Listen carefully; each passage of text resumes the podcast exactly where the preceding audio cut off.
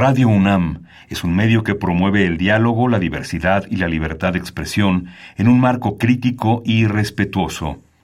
Los comentarios expresados a lo largo de su programación reflejan la opinión de quien los emite, mas no de la radiodifusora. Ingredientes para hacer la pócima de la diversión. Ancas de rana intrépida. Ratones de laboratorio. Plumas de pollo creativo. Mm, medio litro de carcajadas. Y listo. Revolvemos todo y decimos... ¡Hocus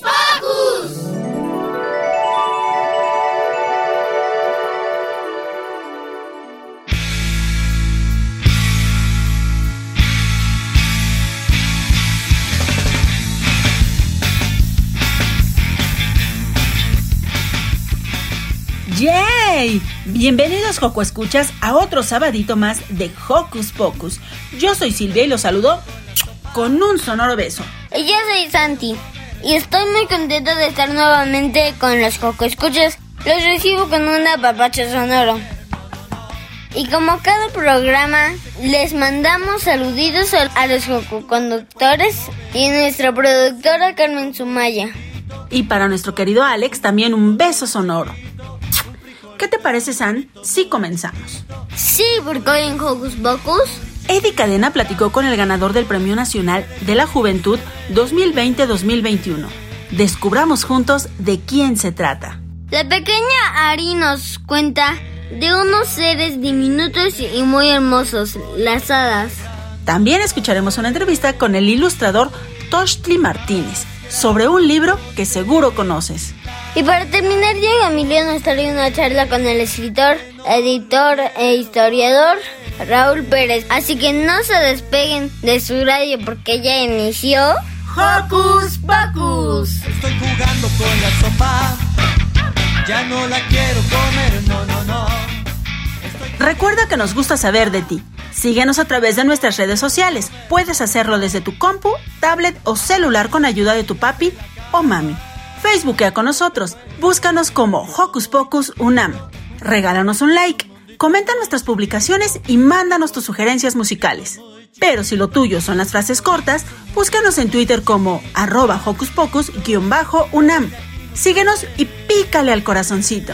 Y para empezar este día con buena música, escucharemos a nuestros amigos de la granja del tío Bob, con una de mis rolas favoritas, Decreto Perruno, dedicada a Tambor mi perro.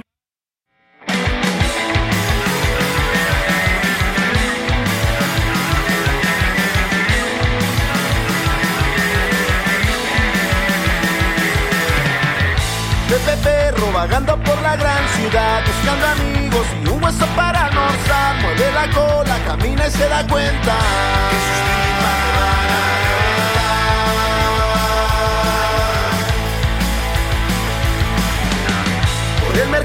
al tiro con las obras, que no Panchito, tira ras del mostrador, a la burnilla del pito y en la para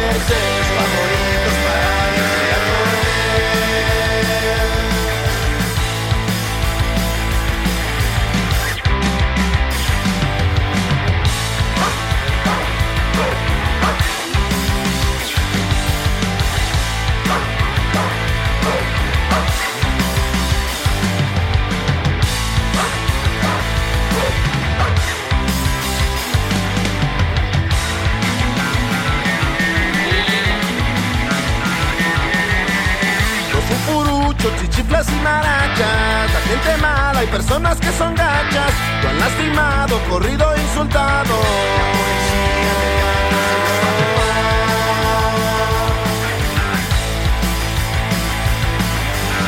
Él tiene sueños, no pierde la esperanza de que algún día podría encontrar un hogar. Mueve la cola con ritmo y añoranza.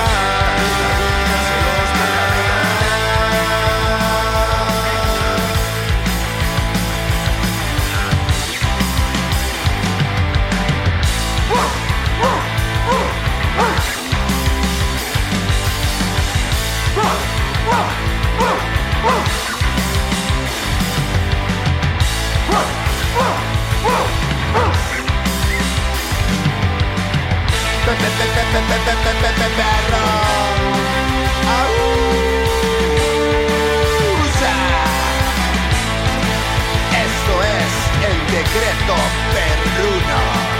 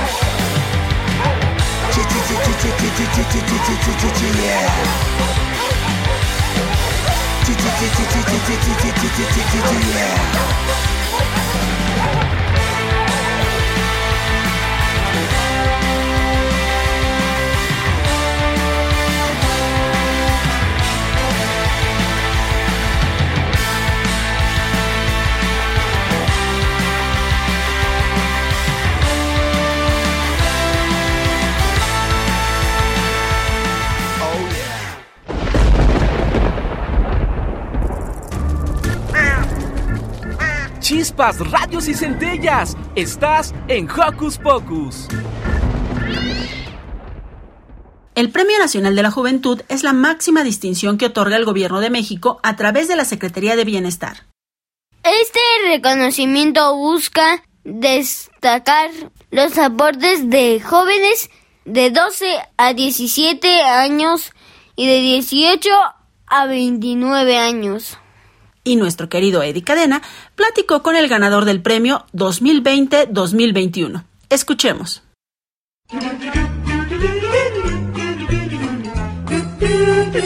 ¿Listo micrófono? ¿Listo invitado? ¿Listas las preguntas? Tres, dos, al aire. Ahora va la entrevista.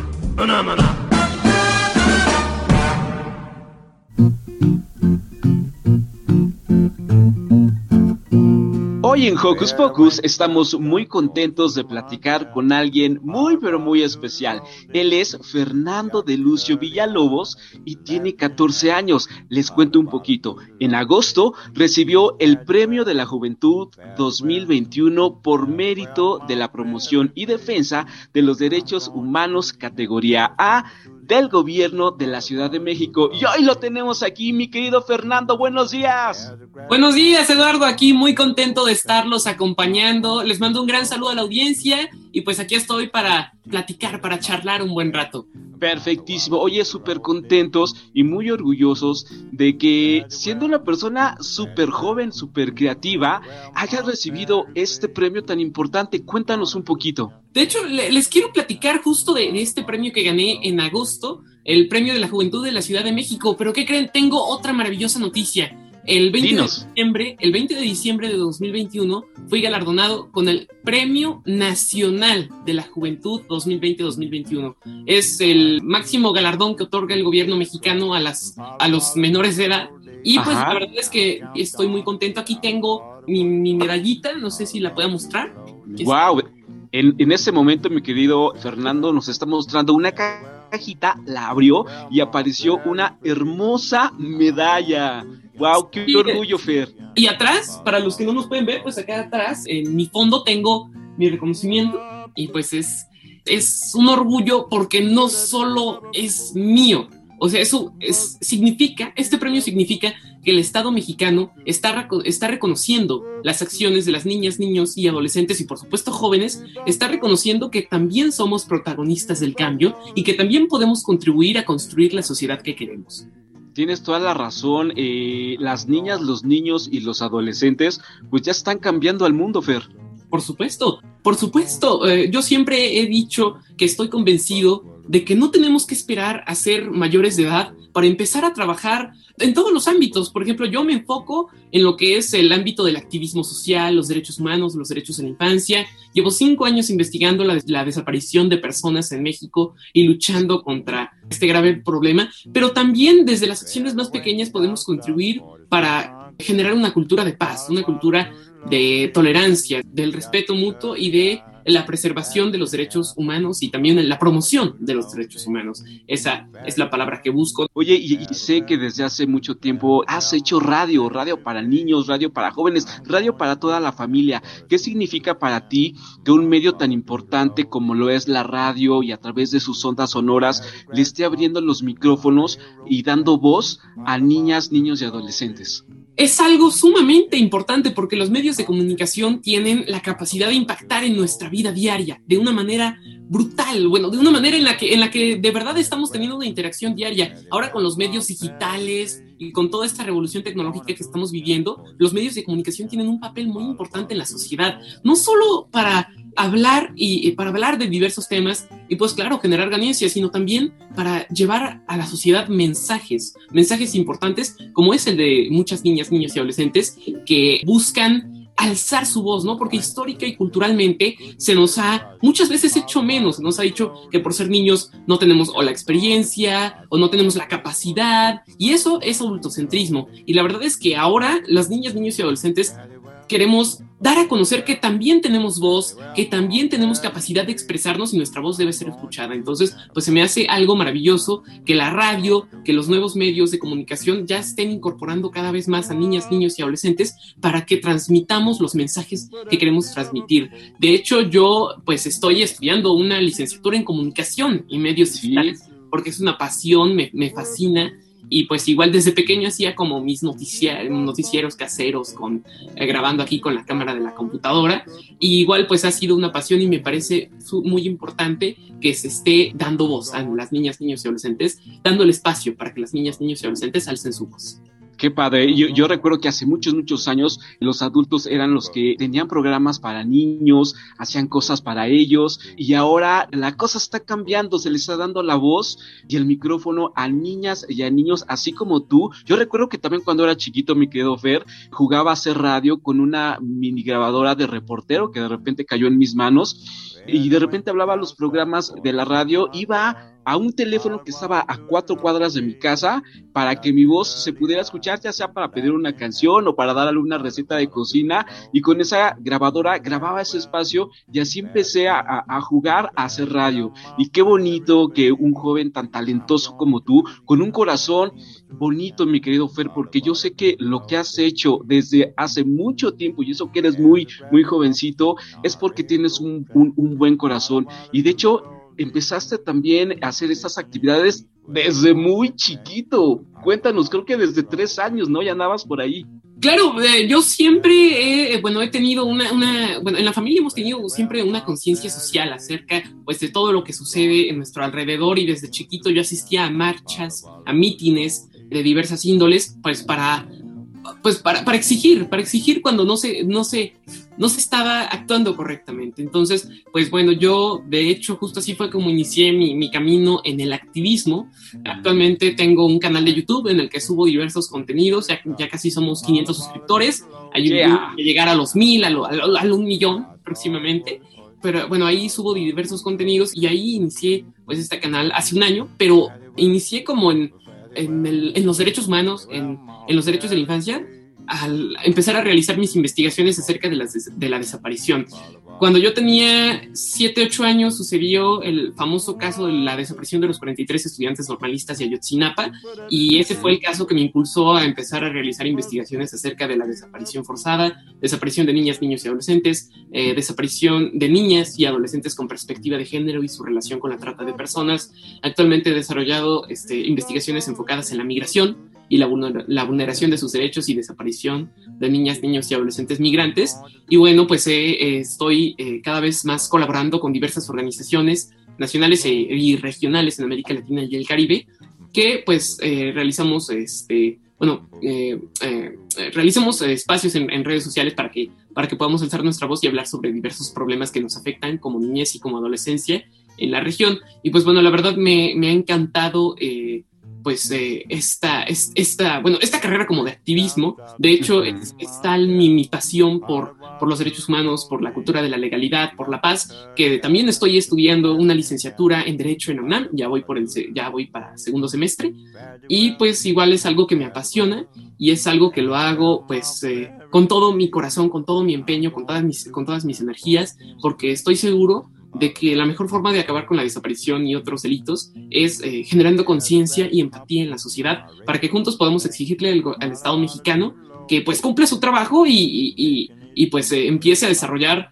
estrategias que, que, acaben con la desaparición. Entonces, pues ha sido una, una gran experiencia, una gran trayectoria y tengo planeado seguir adelante y no tengo fecha para detenerlo perfectísimo como sociedad, de repente podemos pensar que son temas muy fuertes, pero también son temas que se deben de tratar, son temas que los niños ya conocen por los medios digitales, por la radio, por la televisión, ya tienen conciencia de eso y ya has logrado mucho. Y otro tema que también me interesa mucho es el activismo eh, por los migrantes, por todas aquellas niños y niños que tienen que salir de su país no por gusto, sino porque en su colonia están viviendo situaciones difíciles en su país o incluso familiares y tienen que salir con sus familiares y de repente por una u otra razón se pierden o incluso niños, niños de, de 10, 11 años que salen de su casa para viajar hacia otro lugar a buscar un futuro mejor. Y tú también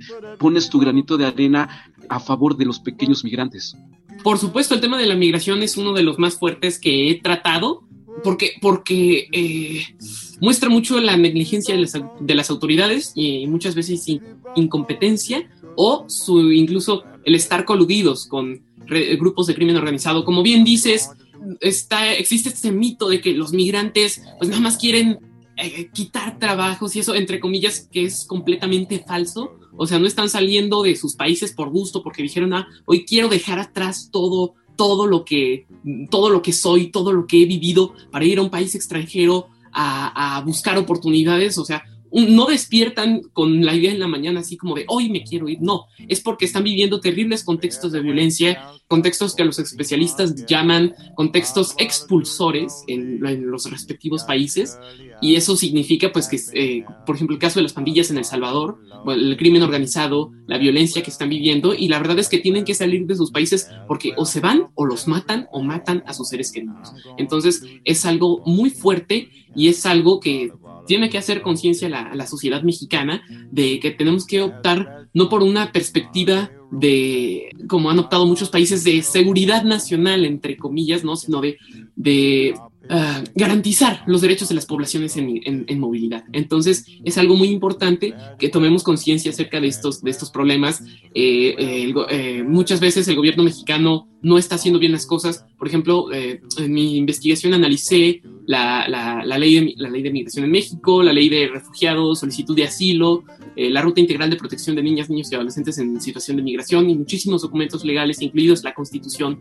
En el artículo primero y cuarto se habla del interés superior de la niñez y de cómo las autoridades deben proteger ese interés superior de la niñez, proteger en todo momento a la niñez mexicana o, migrante, y no se está haciendo. Según datos de la Red por los Derechos de la Infancia en México, hay 316 niñas, niños y adolescentes desaparecidos, migrantes actualmente, lo cual es, no es la cifra oficial, es, decir, es la cifra oficial, es decir, que hay una subcifra, o sea que hay muchos más que no han sido denunciados, pero que hay muchos más eh, invisibilizados. Entonces, pues estamos hablando de un problema muy fuerte, estamos hablando ya de necropolíticas, que son las políticas de muerte, que pues son políticas que buscan eh, por así decirlo, desechar, entre comillas, a grupos vulnerables, los migrantes incluidos. Entonces, pues es, es un tema muy enredado, muy fuerte, sin embargo, que es necesario que las familias mexicanas conozcan. ¿Por qué?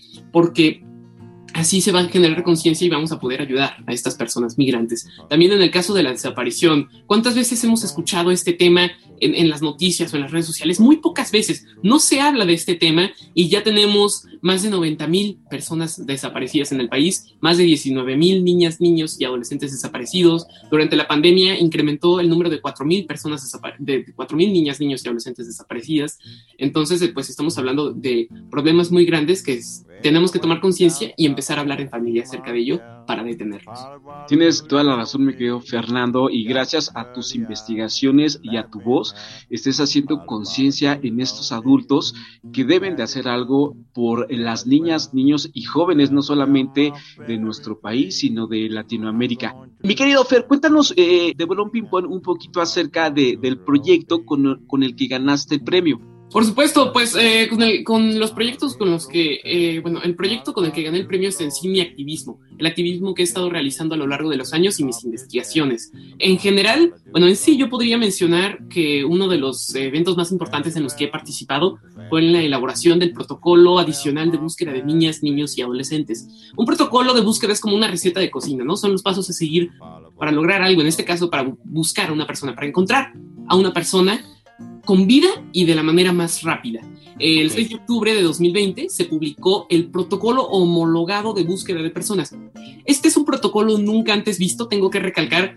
Yo inicié eh, a los 9 años a investigar la desaparición y 9, 10, 11, 12 años, 13 años, eh, no había protocolos que incluyeran perspectiva de género, perspectiva de migración. Es decir, los protocolos que teníamos eran o muy malos o muy mal implementados por las autoridades. Ahora, por ello el protocolo homologado fue todo un eh, éxito, por así decirlo. Aún no hemos visto su rango de éxito, pero fue muy importante. Sin embargo, el protocolo homologado no incluía suficiente información para encontrar a las niñas, niños y adolescentes de una mejor manera. Por eso se creó el protocolo adicional. Es un complemento del homologado específicamente para la búsqueda de niñas, niños y adolescentes. Yo participé en la creación de este protocolo junto con muchas niñas, niños y adolescentes que fuimos convocados por la Red por los Derechos de la Infancia en México, la Redim y la Comisión Nacional de Búsqueda, la Comisionada Nacional de Búsqueda Carla Quintana. Y bueno, asistimos a un foro público en febrero de 2021 en el que discutimos acerca de la iniciativa del, del proyecto el protocolo adicional, dimos nuestras sugerencias y en la versión final que ya es publicada y que ya es ley en México, es decir, olvídense de que hay que esperar 72 horas para encontrar una, para buscar, para iniciar la búsqueda de una persona desaparecida. Eso no es cierto. Las primeras horas son las más importantes. Bueno, es, es un boom y, y puedo decir que pude participar en la elaboración de este protocolo, así como muchísimos especialistas nacionales, internacionales, autoridades, colectivos y ONGs. Y pues la verdad ese, ese es uno de, de, pues, de, de, las experiencias que más me enorgullecen haber participado y también pues la difusión que le he dado al tema en mi canal de YouTube, que vayan y suscríbanse, es Fer contra la, desaparición a favor de los derechos de la infancia en México. Eh, no, perdón, Fer contra la desaparición a favor de los derechos de la infancia. Es que quería ponerle un nombrezote, pero YouTube no me dejó, así que lo simplifiqué así. Y pues igual, este, también por mi, por mi, por mi activismo junto con, de manera internacional, junto con niñas, niños y adolescentes, participé en un, bueno, participamos actualmente en un proyecto llamado Nuestra Voz Cuenta, que es una iniciativa en la que participamos más de 60 niñas, niños y adolescentes de toda América Latina y el Caribe, en las que pues, nos hemos reunido varias veces y organizamos un webinar al mes. El último viernes de cada mes pueden checarlo en la página de Tejiendo Redes Infancia, ahí está nuestra voz cuenta, y a nuestra manera hablamos de los problemas que nos preocupan. Realizamos sketch, obras de teatro virtuales, este, eh, dinámicas muy entretenidas. Y bueno, también eh, por, por, esta, por esta acción que he estado llevando a cabo en los últimos años, es que se me otorgó el premio eh, de la juventud y solo me impulsa a seguir adelante. De hecho, con el premio ahora tengo el interés de empezar a desarrollar documentales de una manera un poco más profesional acerca de la migración. por ejemplo, en Norte tengo planeado viajar, ir a, a grupos de asistencia a migrantes, centros de asistencia a migrantes, y bueno, pues tengo muchos planes en mente igual para continuar, y no, no lo hago por los premios, sino porque de verdad creo que estoy haciendo algo que, que va a cambiar, eh, pues por así decirlo, a contribuir a cambiar la sociedad. Mi querido Fernando, y créeme que, que, que, ya lo estás haciendo, ya estás cambiando, estás cambiando mentes, estás haciendo que esta información llegue a muchísima gente, a muchísimas niñas y niños y en Hocus Pocus estamos muy orgullosos de todo lo que haces. Para nosotros fue un enorme eh, gusto, placer saber que tu voz iba a estar en este programa para niños aquí en Radio UNAM.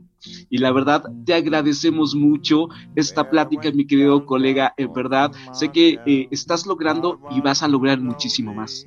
Pues muchísimas gracias por la invitación. Yo soy el que está súper contento de participar aquí en Hocus Pocus. Los escucho siempre. Estoy en el auto y, eh, bueno, yeah. no, claro, todavía no tengo edad para manejar.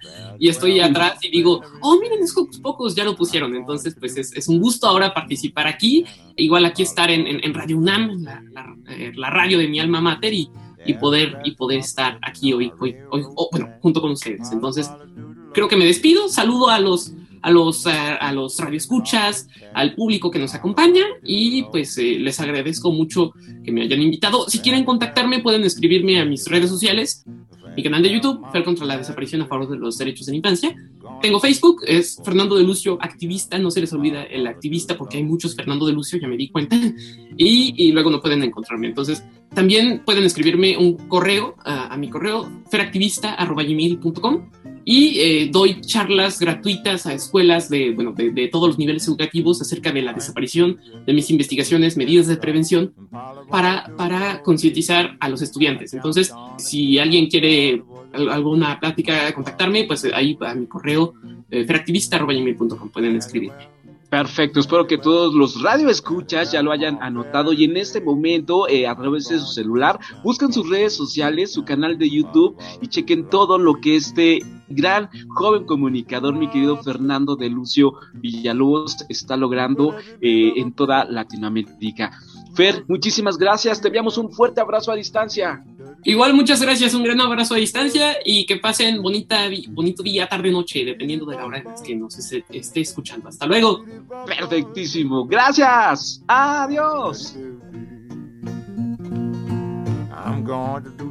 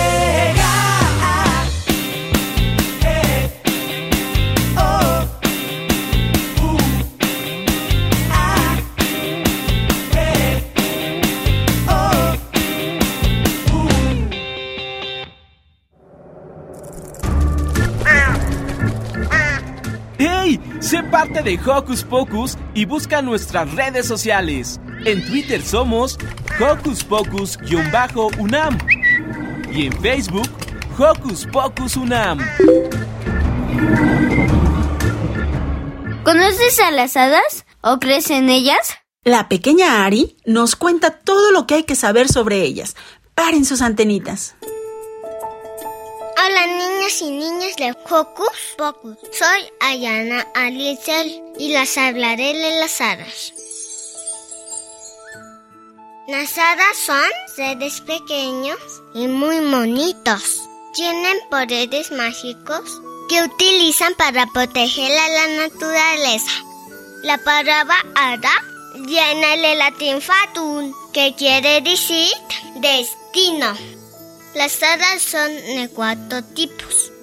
Uno, las hadas del agua. Se pueden encontrar en ríos, lagunas, anemas. Su color favorito es el azul. Dos, las hadas de tierra, que protegen a las plantas y a los árboles. Su color favorito es el verde. Tres, las hadas de fuego, que viajan a través del aire. Son difíciles de encontrar. Su color favorito es el rojo. Y cuarto, las hadas del aire. Están compuestas de aire y luz. Su color favorito es el gris.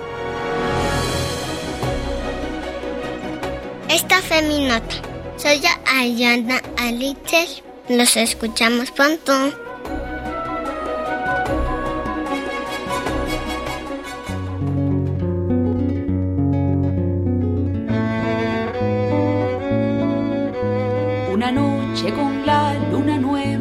Los magos del mundo fueron a una cueva. La reunión iba a ser muy secreta y estaban los magos de todo el planeta. Magos hombres y magas mujeres venían a mostrar sus mejores poderes.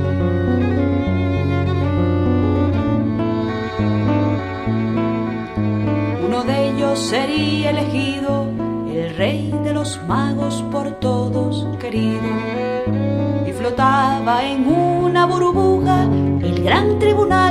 y brujas. Quien trajera la magia más bella sería emperador de las mismas estrellas. Esto puede comenzar, le chillaba el tribunal. El primero fue un mago australiano que uniendo las manos con gesto seguro escondió un enorme dentro la bolsa de un tonto canguro. La segunda, una maga holandesa de un trozo de queso sacó una tigresa. Maravilla malabar, aplaudió el tribunal. Luego vino otro mago de Irlanda y tapó dos colinas con una bufanda. Desfilaban de magos centenas noche tras noche llegó luna llena, descubriendo con luz de su brillo que solo faltaba un mago sencillo. Esto debe terminar, vos te sabe el tribunal.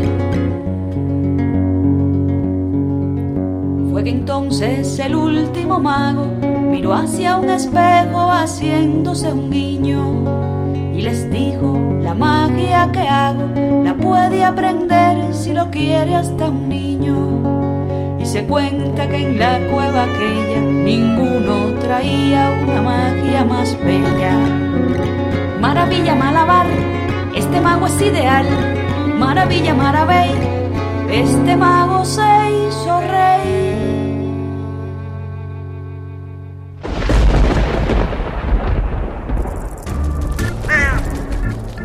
Chispas, radios y centellas. Estás en Hocus Pocus. Una de las historias más conocidas por niñas y niños, incluso por mayorcitos, es Aladín. Un joven ladrón que queriendo robar una lámpara termina encontrándose con una alfombra voladora. Acompáñenos a escuchar más detalles de esta bella historia, reeditada recientemente por Picarona.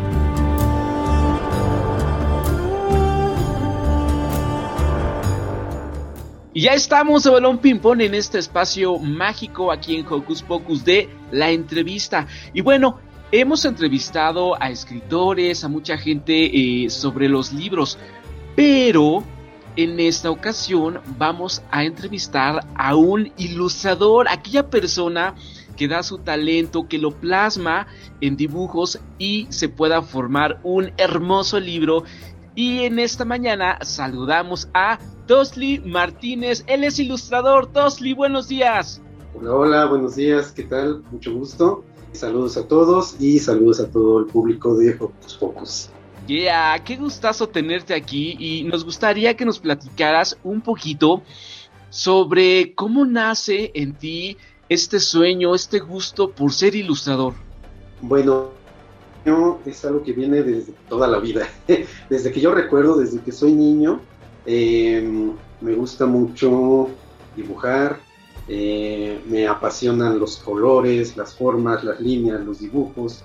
Y bueno, sí hay personajes que, que inspiran, ¿no? Que inspiran desde que uno es niño. A mí me tocó todavía la época en la que uno veía en la televisión programas que pasaban sobre, por ejemplo, sobre Walt Disney, ¿no?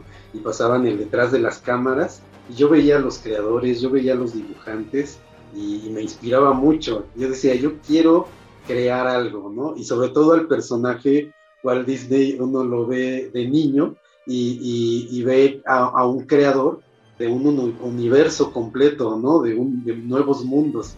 Entonces, este tipo de cosas inspiran mucho. Eh, también de niño me tocó leer los cómics de, de Oscar González Loyo, un autor mexicano. Wow. Carmatron. Carmatron, exactamente. Y bueno, no, todo, no todas las historietas eh, publican cosas sobre hacer historietas. Entonces, una de las cosas importantes de Oscar González Loyo era eso, que cada cierto tiempo él publicaba un ejemplar sobre eh, su trabajo, sobre cómo hacía historietas o dando consejo a su público eh, sobre cómo crear. Entonces, siendo niño, pues es algo que influye también, ¿no? Influye demasiado. Y el ver que, sobre todo esta parte, ¿no? Que uno ve internacionalmente a los grandes, ¿no? A Walt Disney, a, este, la Warner Bros., cosas de ese tipo, y, siente, eh, a, veces te da la, impresión de que eh, son eh, personajes inalcanzables o que crear algo es inalcanzable. Entonces, siendo niño, teniendo una historieta en las manos mexicanas de un este, autor mexicano que te dice, este, cuando tú publiques ya eres profesional, pues créeme que eso influye, influye demasiado, ¿no? Entonces, eso y muchas otras, muchas otras cosas más en mi vida fueron, fueron inspirando sobre todo.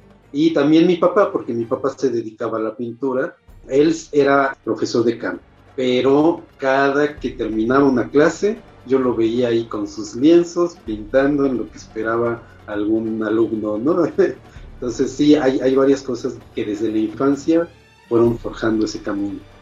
Bien, una familia llena de talento y ese gusto que, que, te dio desde chavito, desde niño, pues dibujar, ver los cómics, ver las series y ahora eres un ilustrador muy pero muy creativo porque déjenme comentarles que Tosli en ese momento tiene en sus manos un libro maravilloso que es Aladino y la lámpara maravillosa, el cual hace poquito terminaste de ilustrar y ya lo podemos tener en nuestras manos. Ya, ya lo pueden conseguir, ya está a la venta en librerías. Y bueno, es un trabajo eh, hecho con mucho, mucho amor. y mucho cuidado. Este, Wow.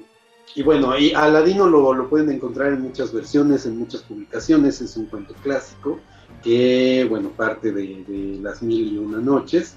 En realidad hay toda una polémica ahí sobre si Aladino pertenece o no pertenece a Las Mil y Una Noches, porque, bueno, históricamente hay este, registros de que las primeras recopilaciones, las recopilaciones originales eh, árabes, no incluían a Aladino. Y fue un francés, eh, Antoine Galland, quien lo incluyó en su traducción, eh, la primera traducción a la lengua occidental.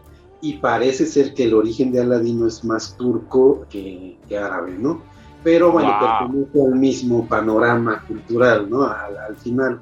Claro. Eh, pero, pero sí, pues este, ya después de cientos de años de tradición, pues es parte de las mil y una noches, al igual que Simba del Marino y otras historias, ¿no? Y bueno, aquí la parte pues que puede ser diferente, y si a ustedes les gusta, es el tipo de ilustración. Está ilustrado con acuarela, tiene algunas intervenciones de bolígrafo de color, Ok, eh, o, o sea que es como una fusión, Toshli, entre el acuarela, que es la técnica que utilizaste para hacer este libro, y bolígrafos, plumones, más o menos por ahí. por ahí va, va la idea. Sobre todo bolígrafo de color.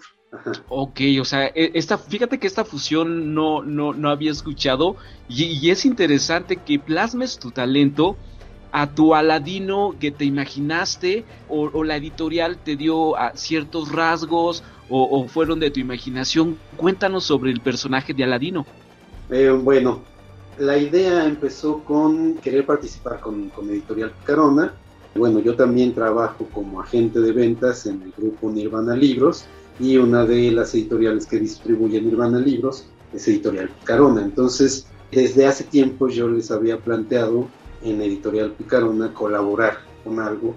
Y bueno, yo les, lo- les este, había sugerido hacer algo de hadas, porque anteriormente publiqué una agenda de hadas.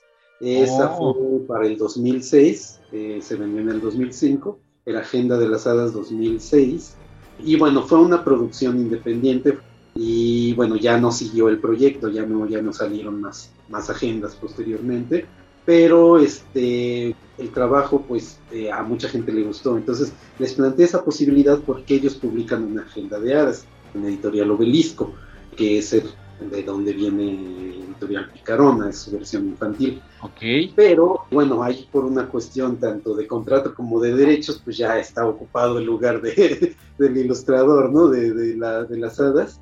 Y este, inmediatamente me sugirieron participar en la colección de clásicos de Editorial Picarona, de cuentos. Perfecto. La Picarona tiene varios libros en este mismo formato, que son los clásicos infantiles.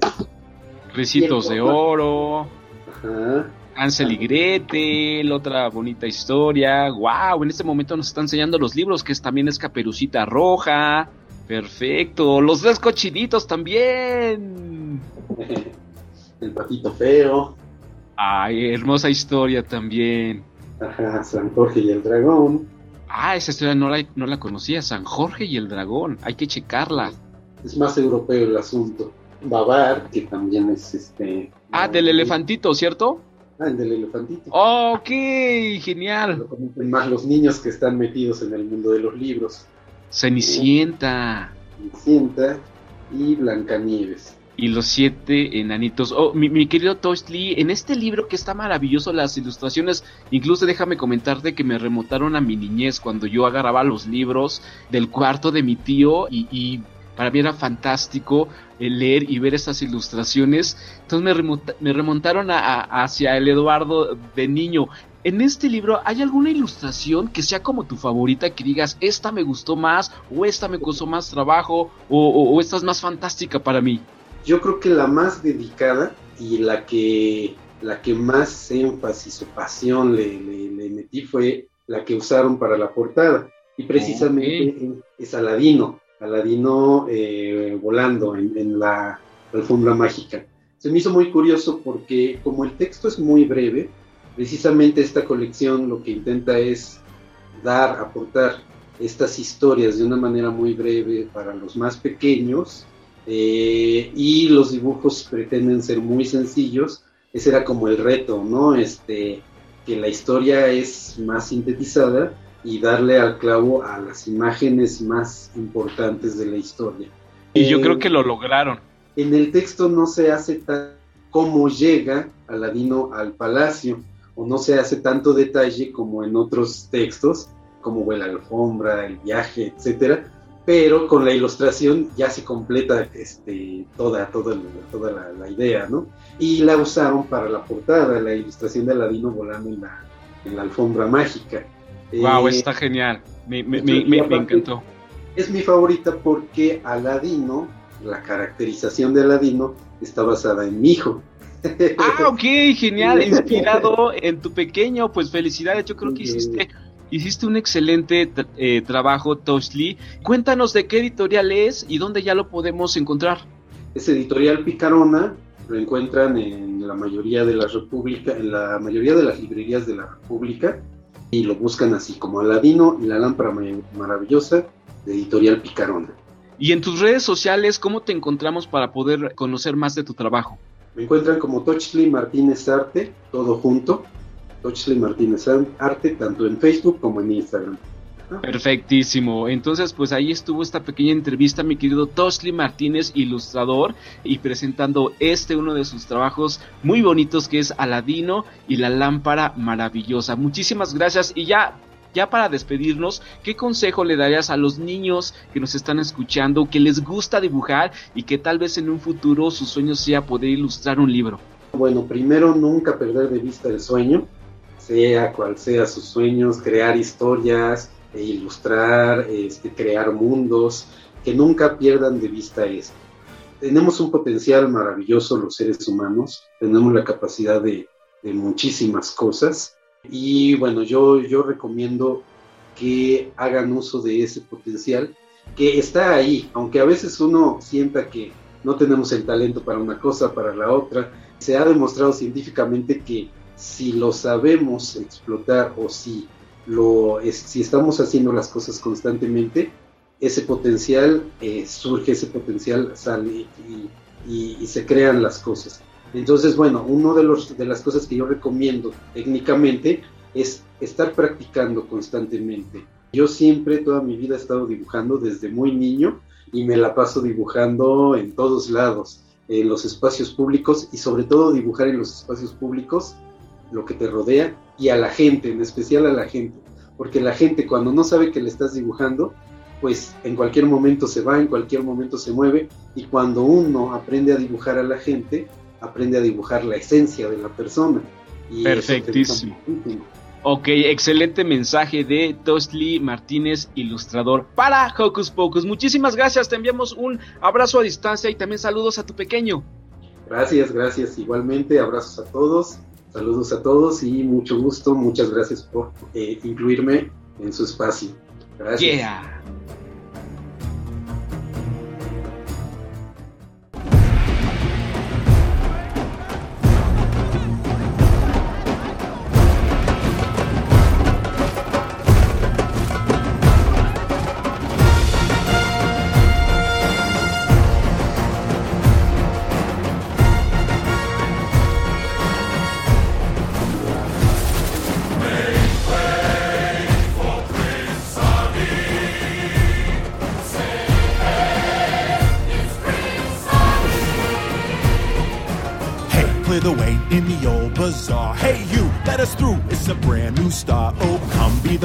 On your block to meet his eye.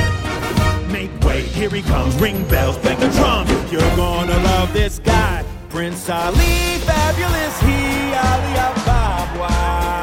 Show some respect, boy, genuflect down on one knee. Now try your best to stay calm. Brush up your Friday salon. Then come and meet a spectacular coterie. Prince Ali, mighty is he, Ali Ababa. Strong as ten regular men, definitely. He's faced a galloping horse, a hundred bad guys with swords. Who sent those goons to their lord? Why, Prince Ali. Fellas, he's got 75 Woo! golden cattle. Now the ladies, what he got?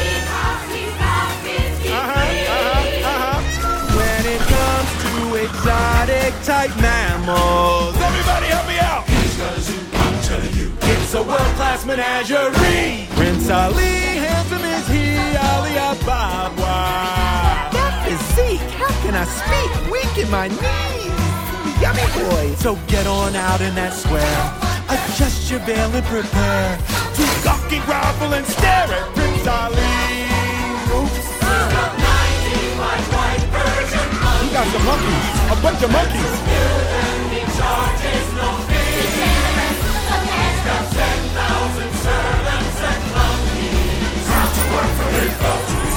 Serving him, they're just lousy with loyalty to.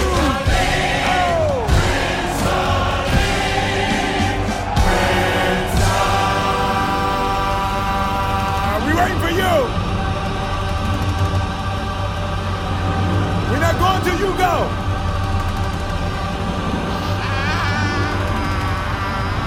Do it. There it is.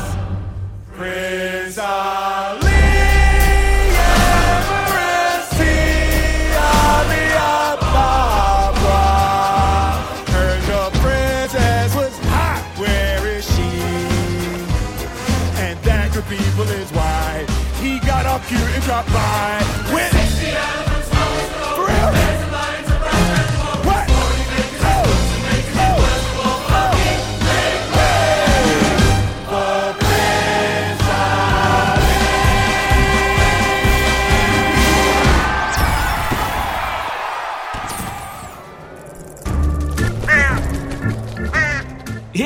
Si te gusta navegar por las redes sociales, síguenos en Facebook y danos un like. Encuéntranos como Hocus Pocus Unam. Hoy en Hocus Pocus para Europa, Diego entrevistó al escritor Raúl Pérez. Escuchemos de qué se trata.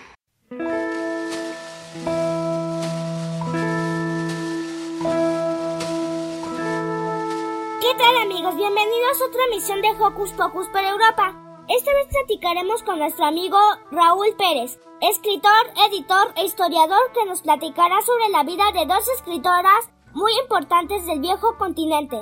Nos referimos a Ana Frank y Helga Weiss.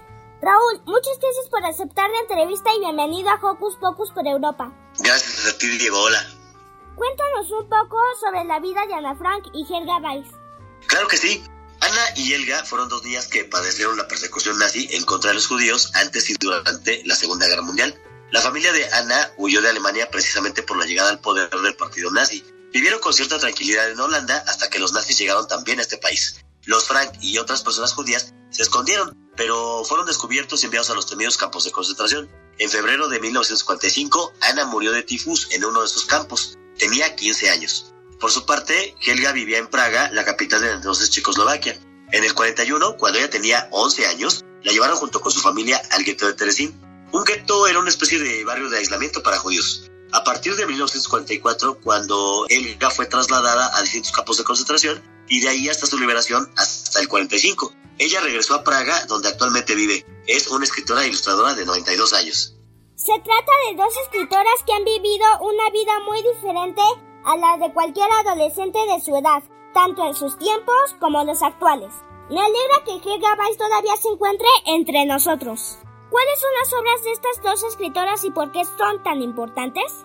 Fíjate que al final de la guerra, Otto Frank, papá de Ana y único sobreviviente de la familia, rescató lo que ella había escrito durante dos años y que conocemos como Diario de Ana Frank.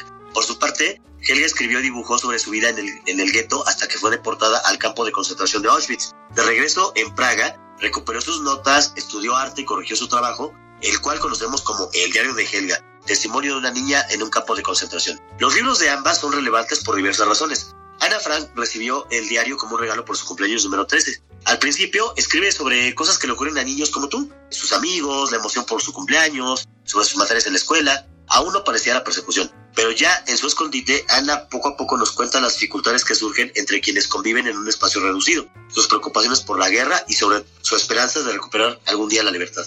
En cambio, los primeros textos y dibujos de Helga ya reflejan los maltratos hacia los judíos en Praga, prohibiciones absurdas como no poder ir al cine, a los parques o a los cafés. En Terezín escribió e ilustró las duras condiciones de vida en el gueto.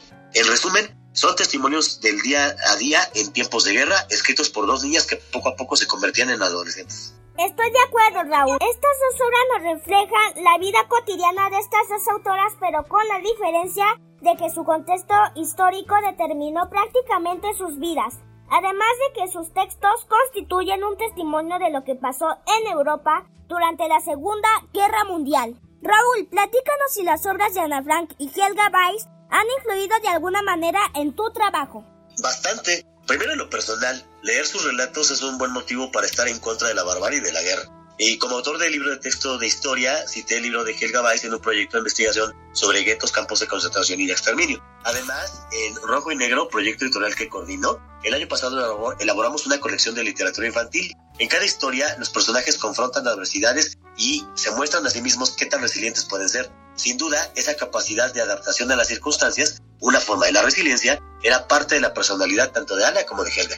Así es, Raúl. La principal característica de la obra de estas autoras sin duda es su capacidad de adaptación, resiliencia y sobre todo su esperanza en un mundo mejor a pesar de las circunstancias tan adversas que sufrieron durante su vida. De manera muy concreta, ¿cuáles son las enseñanzas o las aportaciones de Ana Frank y Helga Weiss para la niñez y la adolescencia de todo el mundo?